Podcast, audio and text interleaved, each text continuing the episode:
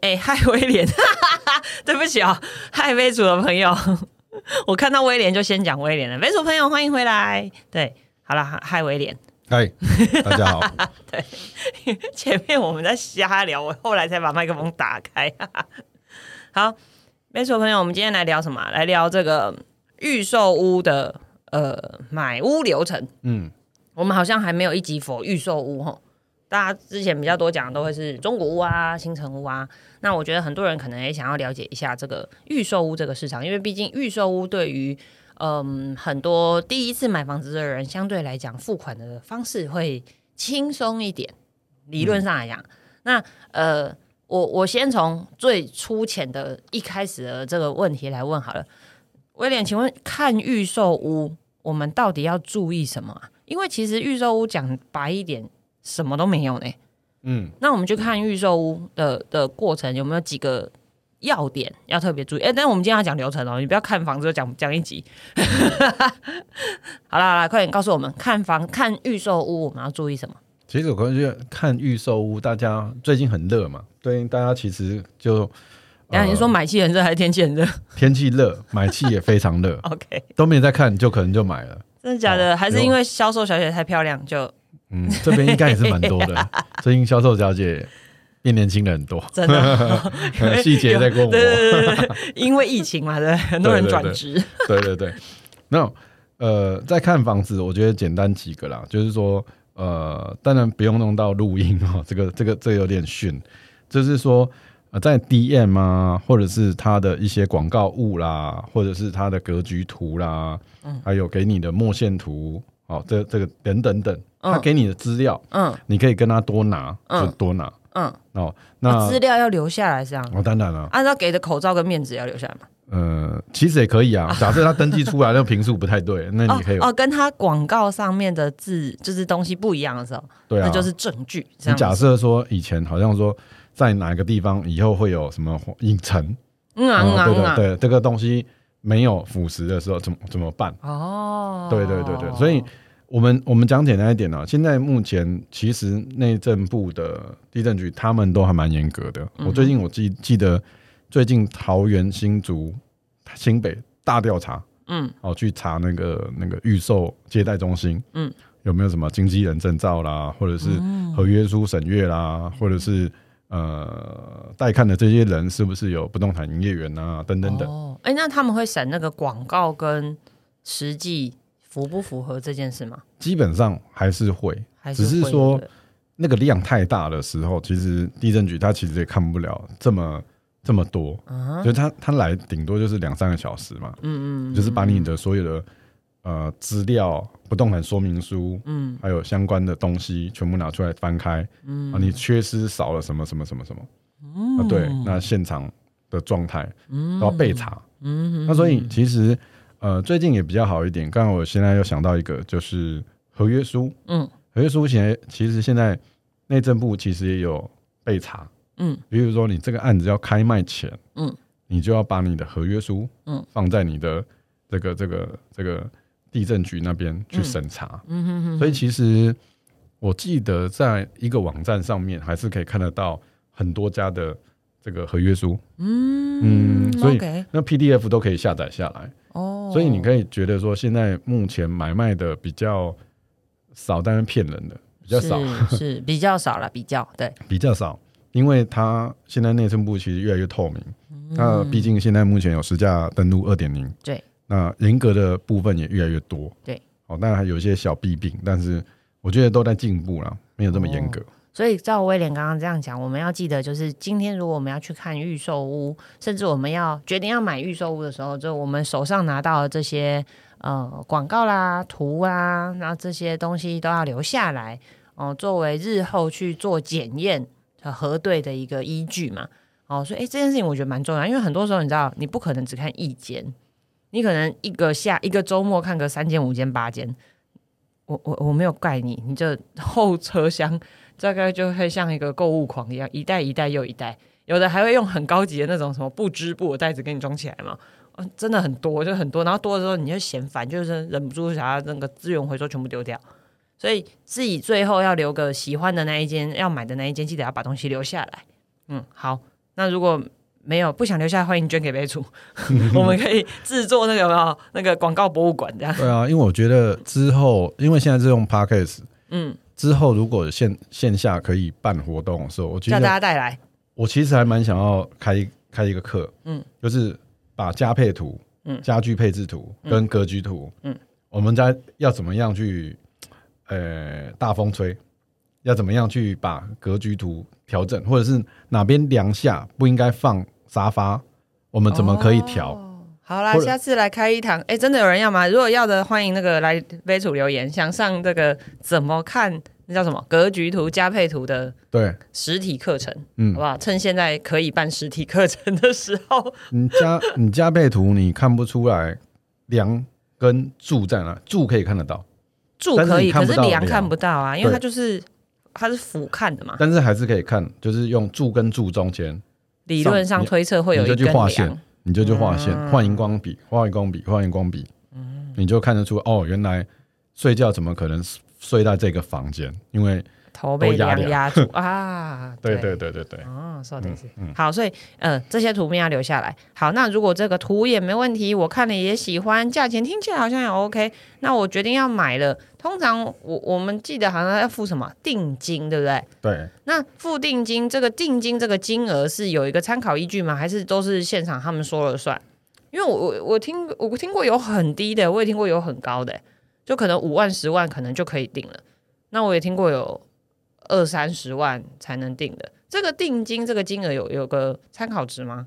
它其实没有什么参考值，它其实是代销公司跟销售的过程当中，有些公有有些呃有些销售的过程当中，他是希希望很多人下定，嗯，他再去捞客户准客户，就是哎两千，就你就下定来铺取这个新的。客人就觉得，哎，我有意愿，就先下了。几千块也可以哦。几千块，我有听到两千的。天哪！但是那个是比较少的，那是因为在一个从化区，他希望绑客人。是当在买球鞋嘛？两千呢？对，但是那个很麻烦，他就是冲很大量的人进来，可是他退掉的几率也比较高。嗯嗯。哦，这是一个哦，就是要绑装嘛，要绑护别。好，那正常来讲，通常会是。五万到十万哦，定金这样。对，那这个支付这五万到十万有没有什么比较？哦，有没有限定要用什么？一定要现金吗？还是说可以？呃，我我我听说好像有刷卡，是不是？对，他是呃有现金，嗯，当然也有人他是老板嘛，他可能就有支票，嗯，那可能就还有信用卡哦，可以现刷。但大部分现在目前都是以刷卡为主，嗯，因为刷卡比较简单。假设说。你今天要要要要退了，嗯，那你直接退定，那直接退刷就好了啊，所以也不用真的一笔钱在那边退过来又退过去。对，那正常建设公司跟代销公司都一样，就是他不会把这个钱，嗯，给真的入账，嗯，他会把它挂在那个信用额度上面，嗯嗯，但他不会真的入账，他不会真的扣款，对不对？对，基本上是不会的。所以在就有点像我们去饭店刷那个押金的一样意思，这样。对对对。哦。它这个部分反而是 OK。那我刚才有讲到一个，就是付小定。嗯嗯。付小定就是我刚才讲两千呐、两万呐，哦这种。那不就是定金的话，我们通常在讲的定金，这叫做五万、十万，因为你要下定这个决心嘛。嗯嗯嗯嗯。哦，才会付这个钱，因为一般人对五万、十万会比较想一下。真的，所以通常已经付到十万块的这种钱的时候，嗯，呃，通常反悔的人比较少。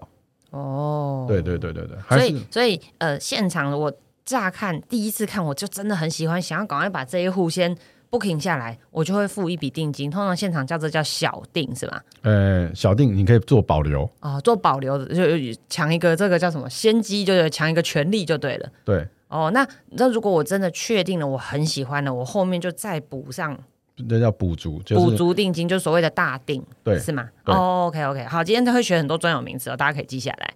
对，威廉老师在开课。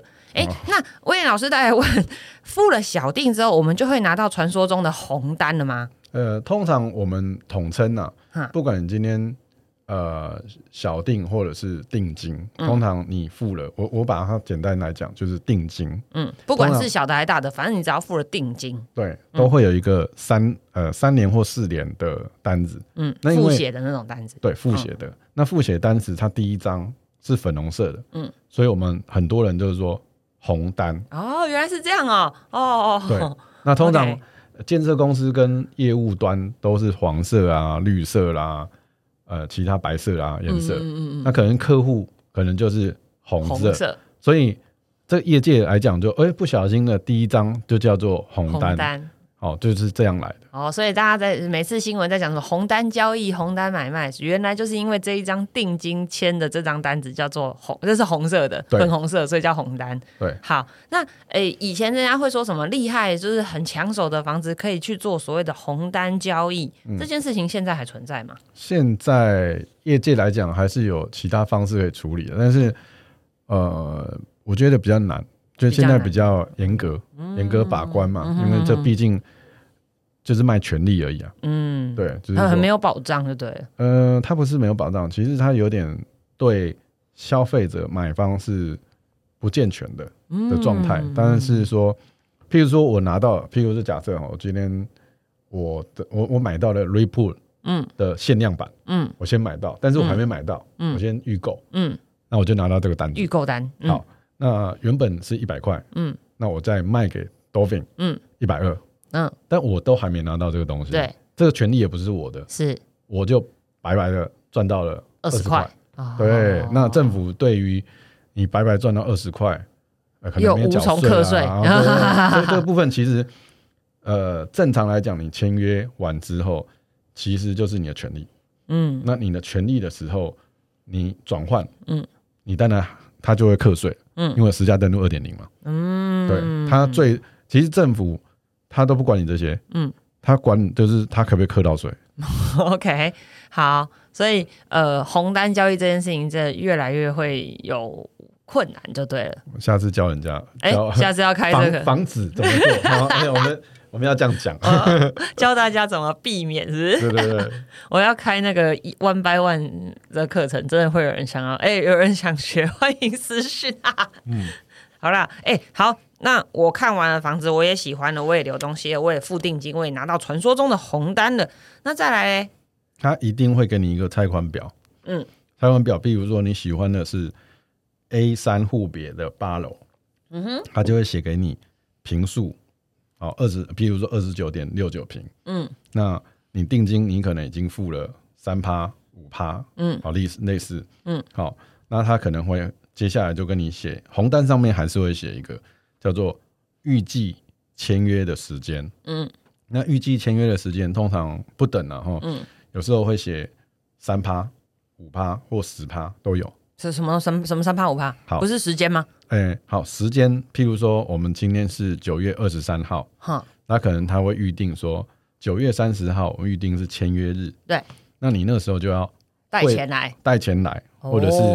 汇款到指定账号，嗯，那可能就会写多少趴数，那每一家公司不一样，哦，没在欠钱的可能就是三趴或五趴的哦，预因为是预售嘛，对不对？对。哦，所以，所以我们这个时候就可以感受到预售屋跟新城屋的差异了。嗯，因为呃，预售屋我们现在看的是定金，可能只是个个把万，然后真正签约，我们可能也只要付三到十趴不等对这样的金额。但是如果是新城屋，可能在我们签约那天，我们要带的钱可能就哦，签约可能你就要含定金加起来，可能就要。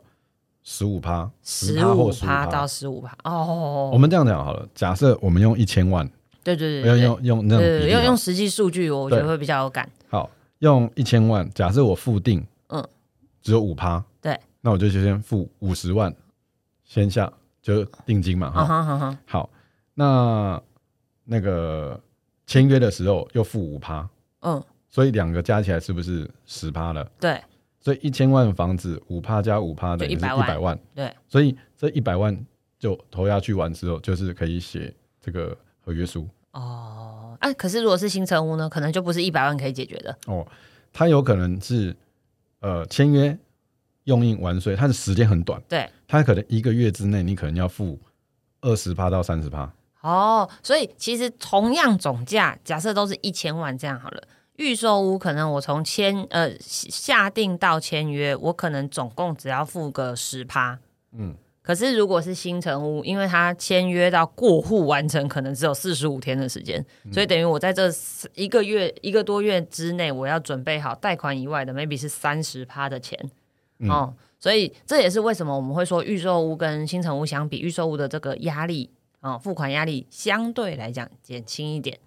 好，那我们回到这个交易流程这件事情，预售屋我在签约的时候，好，我我带钱来的，好，付了大概总共是。啊，假设一千万的案子，我们付了做假设十趴好了，总共付了一百万。那之后呢？好，接下来就会有工程款。嗯，哦，工工程款其实很特别了，这个现在目前蛮多的哈。第一个有人叫做工程零付款。哎，对我正想问这件事，因为前阵子我超常在那个。马路上面的那个那个帆布广告，他们你们叫 POP 嘛？POP 这个广告里面看到所谓的工程期零付款，这是什么意思啊？好，工程期零付款的概念是，有些人他是开工，我可能要缴一趴，嗯哼，OK，好，我开盖到几楼的时候要缴几趴一趴，哦哦，依着工程进度慢慢的给建商钱，这样的意思吗？对，那可能上梁之后已经全部都缴到。十趴，嗯，啊，所以其实它就是有点像类似分期付款的概念，嗯嗯嗯。例如说，我这个房子盖了两年，嗯，可是我这两年分了十次啊，去付，每一次都一趴一趴一趴一趴这样，对，那这样子其实也是拉长的时间，那等于我还有一点时间去填金呀，对，好好赚钱这样子。拉回来，刚才是工程零付款的概念是，我建商有钱，嗯，反正。我处理，先我处理啊！建商先垫钱，对哦，反正你不用，你们就是等到我死造或上梁之后，嗯，你那时候一次给我哦。等结构体的部分其实完成了，或者是已经上梁了哦的状况之下，就是这看建商怎么决定了。对，然后那 maybe 可能嗯，这个时间可能就是一年、一年、两年、一年或两年之后，我们才要来。就是我先付了那一百万，好，假设一样，刚刚回到那个话题，一千万，我先付了十趴，我付了一百万之后，我下一次再付钱给奸商，可能是一年或两年之后的事。对，哦，那这两年的时间就可以赶快去赚钱。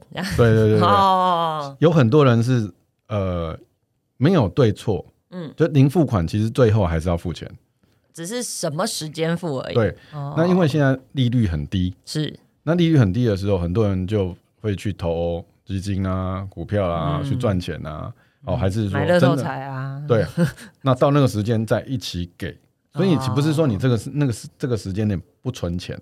嗯，对，那反而你帮你多争取了一点时间，去去去累积资产就对了啦。对，哦，好的，所以其实呃，我觉得也可以依照每个人的状况啊，因为我觉得有的时候总是会有一两年，可能我们会就是用钱用的比较凶嘛。那如果刚好碰上这个零付款期间，大家压力就可以稍稍减轻一点点。没错，可能等小朋友出生啦，小朋友也两岁啦，可以去念书，哎，相对压力来降低了。那我们再来付这个房子的钱，好像也还 OK。嗯，好，所以我们现在知道了，呃，拆款表上面会告诉我什么时候要付钱，然后我们会有这个定金，我们签约了，我们会有工程款。好，再来嘞。那那如果我我买的这一间里面有一些些地方我我想要改变呢？嗯，我我不想照单全收。虽然建商给了我这个格局图，可是我想哎把厕所换一下啊，房间换一下，客厅改一下。那像这样子，我应该什么时候告诉建商？OK，通常他会是呃从地下室盖起来开始嘛。嗯，假设我今天买十楼，嗯，哦，那从地下室盖。从地下室盖的时候，他就会先跟一楼，大概就先跟他提大概什么时间哦。我们先来谈客变，他不是一起全部的住户一谈，所以不是大家一起来，是盖到你你那一层。呃，应该不是对之前或中间的时候，就是你还没有铺水电，还没有进去，隔间还没有开始进去，可能外观那个梁柱已经开始做结构先好，里面还没弄的时候。对，那这个时候他可能会提前跟你讲说。呃，你的插头要在哪边啊？或者是地板未来可能你要抛光石英砖啊，还是木板啊？嗯，还是粗胚？啊，有可能就是说，哎，你到那个时间点，你可能觉得啊，不要不要不要，我那时候再来自己设计，嗯，也可以啊。嗯嗯那那那个时候可能就是，哎，我把我的厨呃厨具跟卫浴设备，我先不要把我装上去。哦，因为有的会送，对不对？对，那我就买拿提货券，之后再来换。对啊，好，这个时候你就可以提出来。哦，所以有的建商会说啊，你们买我的房子会送什么厨具啦、卫浴啦，然后是用哪一个牌子的啦？哦，哪一个牌子的厨具，哪个牌子的马桶什么的。所以如果我想要去做一些改变的话，就是他其实建商会在盖到快要盖到我的那个楼层的时候联络我。然后来跟我讨论这些事情。对，那我是不是在那个当下，其实我自己心中就要对我自己的未来的房子有一些规划跟蓝图？对，那因为那个时候他一定会给你一个类似竣工图，就是建造的那个那个图面，嗯，然后让你知道一下。那甚至之前你就有加配图了嘛？嗯嗯嗯那你就会，哎，一般呢，百分之七八十的人不会改，通常都会跟加配图一模一样，就哎，我就这样就好了。啊，顶多就是门门门挡啊，门边或者是。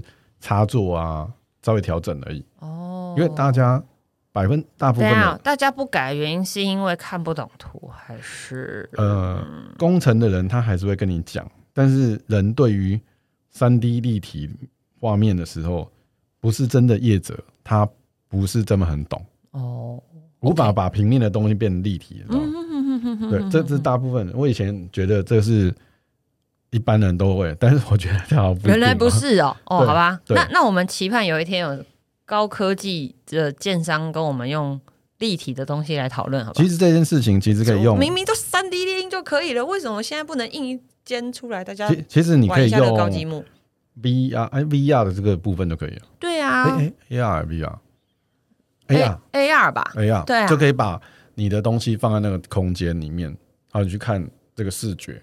是啊，是啊，我我我觉得这个东西现在科技理论上应该办得到，甚至就是搞一个呃扩增实境之类的。我们建设业是非常传统的行业，我们上不是聊过吗？真的是一个数位化脚 脚步非常缓慢的行业，但它又是一个很大资本的。真的恐龙 没关系，既然他还不开始，我们就先学怎么看图。欢迎大家来上贝楚的课，讲的好像我明天要开课一样。好了，既然讲了，我就真的会认真会开，好不好？我们开，大家来上，至少要让我们课变的时候看得懂图嘛。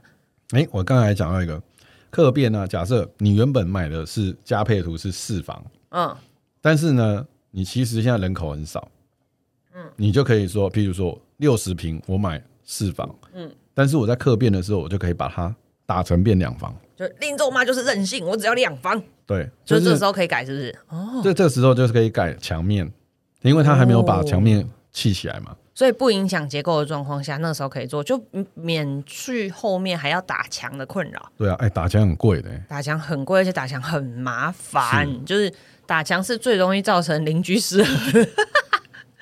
打，嗯，好，所以所以如果我是这种呃，呈现一个就是我就是不想太多房间，或者是我家里就想很 open 的，所以那个时候就可以去做格局上面的变动，是，或者是我是我是一个就是套浴缸想要看大窗那个景色的那种，我也是这个时候就可以去改变，对不对？没有位置，基本上原本的呃卫浴的位置，它还是一样，会大概在跟那个地方。哦，因为水水的关键，水区，但是因为还有还要做防水，对对，所以它还是一样这样调。可是我们可不可以呃在里面的小步骤去调整左右兑换？嗯哼哼，对对对，可能洗脸盆跟呃马桶可能会调换位置改一下。习惯。啊对，或者是呃家里的长辈可能需要拉门。它不是真正的哦推拉门这种的，但我觉得这个时间点就是可以先讲哦。对，这个时间点其实要先讲。但是刚刚有讲到一个了，在复定的时候，嗯，好，譬如说，呃，我希望假设这个价格，很多人就说含家具，嗯，好，那含家具它不一定会写在合约书里面，好，这是另外的，嗯，所以赏这个赏屋的付订单的红单，嗯。上面其实就要先写好，嗯，比如说啊，你假设要有人送我 Panasonic 的呃洗脱烘，嗯。的洗衣机，嗯，好，那就要在红单这个时候所以那个时候就要注明这个东西吗？啊，可是如果说是建商原本就会送的这些东西，也是写在这边吗？一般来讲还是会写在这边，因为佐证在哪里？哦，除非你，除非你在呃合约书的时候有一个附约，它上面会有在写一个送家电，嗯，送什么什么什么，还是说三年之后送 Panasonic 同级的的的洗衣机？哦，所以送什么东西这件事，哎，这真是一个学问。所以理论上来讲，订单上面，呃，就是那我们传说中的红单上面，就要载明这些事项就对了。因为合约通常不会写这个东西。嗯，哦，好，所以大家要特别注意哦，这个送什么？所以我我听过什么送瓷砖嘛，或者是家具，或者是呃不是家具啊，那个什么厨具或卫浴。嗯，理理论上是这个时间，我们就要把它载明在里面的，写清楚会比较好啦。虽然他最后在签约的时候。还是会把这一张给带走，但你可以跟他讲说：“那我影印一张，夹在合约书里，这样。”对对对对对，附约，因为合约书里面还是针对房子跟土地的权利转换这样子。对，那通常比较细心的销售的销售公司，嗯，它还是会有一个附附呃，就是它不会夹在合约书里面，嗯，可是它会多多一张，可能说，哎，公司呃哪哪一个公司会给你们。A A 栋的十六楼，嗯，什么东西？嗯嗯嗯对对，赴约在。那那既然，可是刚刚威廉你有讲到一个提货券，就是你刚刚就说的是，呃，他们会载明，销售单位会帮我们载明，就是好，我们约定会送什么送什么送什么送什么。那可是如果我送的这些东西，其实理论上来讲，我有一点没有那么合用，那是不是我我我记得有提货券这件事情嘛？那所以像提货券这个转变又是什么时候我们会去要要讲出这件事情？提货券通常来讲的话，一开始在销售的过程当中，它其实就会了，因为在这样的一个 push 嘛，比如说呃，Dolphin，你你现在如果现在就就定了这一间，嗯嗯，我们现在送全市的冷气，嗯，但问题是房子还没盖好，对，所以你到时候会会给你一个在合约，另外他还会给你一个提货券，嗯，对。啊，这一些事情可能是有公司盖章，嗯，建设公司盖章，嗯嗯嗯，去认可去后面的部分，可是，一开始还没买啊，哎呀，一开始只有红单呢，嗯，所以还是要注记上面，让人家知道说我要我有这些呃全市的变频冷气，嗯，让他知道这个合约里面是有这个事情。OK，好，所以等到我最后房子真的弄好了，我就可以凭着这个凭证去。兑换，兑换嘛，对啊，就就得到这个当初约定好的这些这些家电，这样就对了。好的，所以客变这件事情，其实我觉得还对对大家来讲还蛮重要的，因为呃啊，那客变可以变很多很多次吗？通常可以变个无限多次吗？那就会被被列为澳洲来的客。对你，你可能会，你其实我我觉得蛮认同的，因为其实大家会因为自己的。这两三年的变化，哦，去调整说，哎，我我又多生一个小孩了，对啊，或者是好不好？两年我又多蹦一个出来怎么办？对，那这这个事情其实就会会会会可以调整，但是呃，我不知道有没有费用问题啊？哦，所以有的会客变太多次的时候，太多次可能会有费用。没有，他拒绝你就用费用就好了。哦，对啊，哇，对，也是一种方式啊。嗯哼哼哼，对。所以要特别留意客变的次数这件事情，就是他也不能不能太多次就对了。通常一到两次，我觉得都还算 OK。可是合情合理就对，你已经做完了再去讲，就不会呼啊，就有一点点那个嗯。哦，所以大家要好好珍惜，把握这个客变之前做功课的时间。大部分都不太会变，大部分都不太做功课，对对对，就觉得哎签一签名就签过了。大家不要这样，好歹自己要住的房子，你至少会住个十年嘛，对不对？好，好好想一下你要怎么用。哎，我跟你讲，插座弄太少，真的会很痛苦。题外话，好，那客变完成之后，我们是不是就可以满心期待我们的房子完成的那一天到来？呃，其实那个时间还会有一小小段，它不是，除非你是顶楼。哦对哦，因为越低楼层越早客变，可是你要等它整栋盖完。对，它有可能这样盖盖盖盖盖，那建商就你你都全部的里面的状况都 OK 了，嗯，那这个建商就会申请使用执照，嗯，然后执照下来完之后才可以银行对保。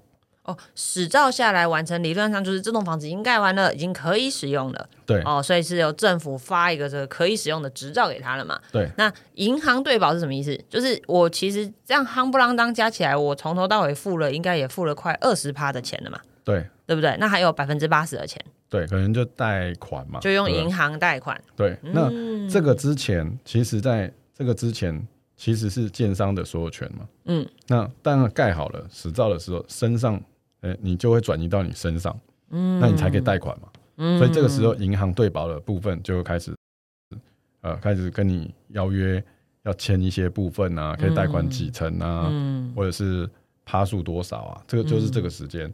那通常，呃，这个不难的原因是，对保其实不是真的，呃，这就只是银行这边来知道说。这一户以后要从建商转给这个人，对我可以贷款多少给你哦，然后银行来判定这个人来跟我，我可以拨多少贷款给这个人啊？对，这样子。那可是那那个时刻我们已经要开始缴贷款了吗？哎，还不用哦，对保完还不用立即开始，因为我们房屋还没有过户哦。OK OK OK，对，还有就是交屋，那通常通常会验验收的时间呢，就是中间还会有一个。完税嘛，嗯嗯嗯，然后再才会过户嘛，嗯，然后再才会验收，验收就是呃验收一下屋况哪边地方还要再再再整理一下，或者是水或哪里没有电，这都是检查，就是在验屋。嗯，哦，下次可以讨论一下验屋这个部分。因为我们上次有跟住宅消保会聊过这件事，哦，大家可以回头去听那一集住宅消保会的这个验屋的特辑。好。所以，好，来来来，我们我们回溯一下流程。所以我去银行对保完之后，会去缴一些税，对不对？哎，买方要缴什么税吗？建商哦，建商缴税。对啊，我们不用。这边可能会有契税那些部分。哦，契税、印花税，嗯，相关一些简单的规费就对了。对。好，那这些这个时候我们就要拿钱出来了吗？还是其实这个也都是含在之后的款项？嗯。这个完税款它其实是另外的，它不是含在我们的房屋价金里面，嗯，它是另外的，可能会有代收，就代书费啦，嗯哼哼，或者是呃，那这什么时候会收？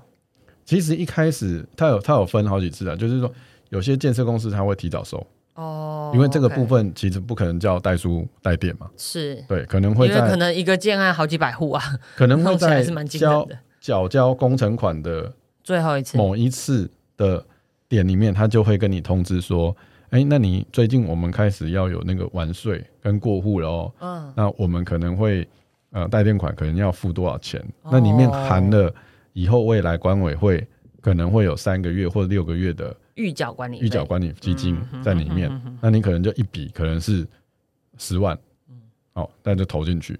那投进去完之后，他你也不用担心了，嗯，因为在验收跟交屋的过程当中，嗯。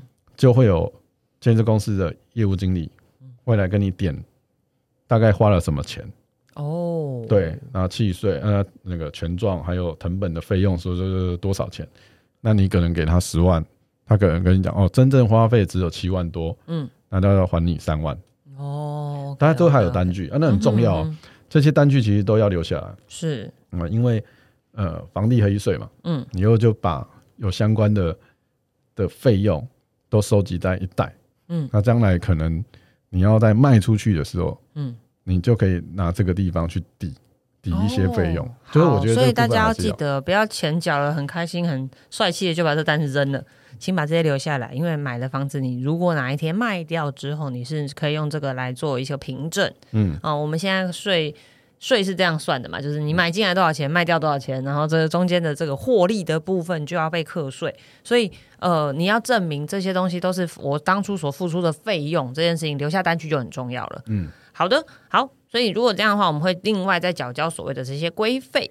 那重点来了，盖好了，实照拿到了，钱也付了，房子要到我身上了吧？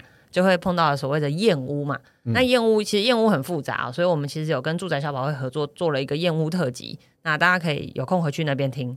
嗯，好，那验完屋之后呢，就可以开心的准备住进去了吗？哎，开心的准备装潢了吗？其实建商那时候会来帮忙了，就是那时候的物管，嗯，加上建商，嗯，他就会帮忙成立管委会。哦，对对，那这那这部分其实就是一开开始建设公司应该会有一些人员会代管，嗯哼，对，让他辅佐呃整个这个社区管委会呃成立。成立，嗯，那可能会辅佐一些比较热心的一些人啊，主任委员啊，或者是一些财委啊、监委啊，一起做这件事情，嗯，对，所以会做所谓的这个管委会的设立就对了，对，好。哎，那威廉，我想问一下，很多人买房子啊，其实他的原因可能是结婚啦、生小孩啦，嗯，生哦，或者是他必须搬到那边去工作，嗯，所以他会有这个所谓上时间的这个压力，对吧？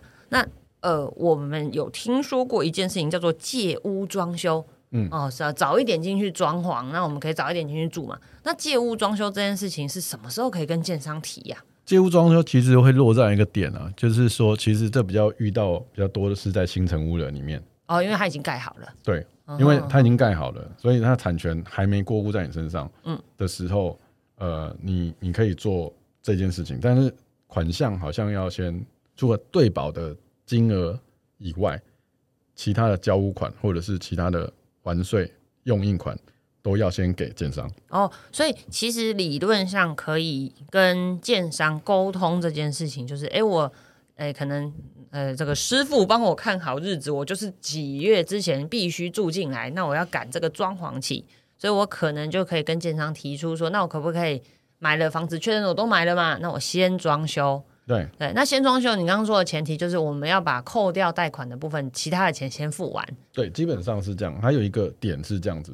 就是你假设你要借屋装修，可能譬如假设了哈，是十一月一号，嗯，你就要借屋装修，就要搬进来，嗯，那我在这个时间点就要炒验屋公司，嗯，跟建商已经验完屋了，嗯，不要说你已经借屋装修进去的时候，你在装修，嗯，你说哎，我那个漏水，那很难界定哦。哦，我懂你意思，所以。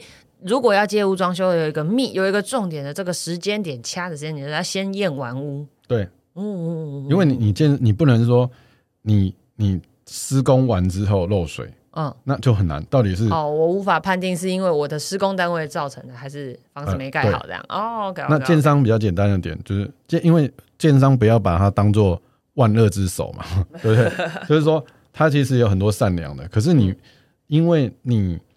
他要交给你的时候，应该要把东西弄好。就像我卖你二手手手机好了，嗯，你帮我检查一下，没问题哦。好，一手交钱一手交货给你，这也叫做借屋装修，对啊，那种概念。了解，因为房子还没有过户嘛，所以才叫借。嗯，哦，了解这件事。好，所以哦，我们现在知道了这个交易的流程，然后知道成立管委会，也知道装修，所以装修完成之后，我们就可以顺利的来入住了。哇，哎，行不啷当这样讲起来几个步骤，十多个哎，对，十多个步骤，大家有听清楚、听明白吗？而且我还没有讲非常细，真的，可能我们这样讲讲也是一集的时间也到了。好啦，如果你真心很想要知道那么那么仔细，其实我觉得主要销售人员都会手把手的带啦。哦，这个倒是不用那么担心。但是今天这个这一集就是让大家知道一个大概的轮廓哦。那你在交易过程中，你将相对的比较不会那么的慌张，你至少知道下一步要发生什么样的事情，什么样的 timing 要提出什么样的要求哦。这件事情大家可以呃心里比较有所有个谱哦，比较不会担心哦。好，那我们今天用一集的时间来讲预售屋的买屋流程，对不对？哎，我下次是不是应该要找一集来请一个设计师来讲装修流程？感觉装修也是一场耗费心神的事啊。好，那我们今天这一集先讲到这边。预售物的买屋流程，如果你喜欢的话，帮我们那个留言。那如果也请你推荐给你身边需要的朋友。那杯鼠的 podcast 呢，欢迎大家赞助。对我刚刚忘了开那个 r e b 的声音，欢迎大家赞助海豚威廉和 r e b 对，那我们今天的这一集就到这边，下次再见喽，拜拜，拜拜。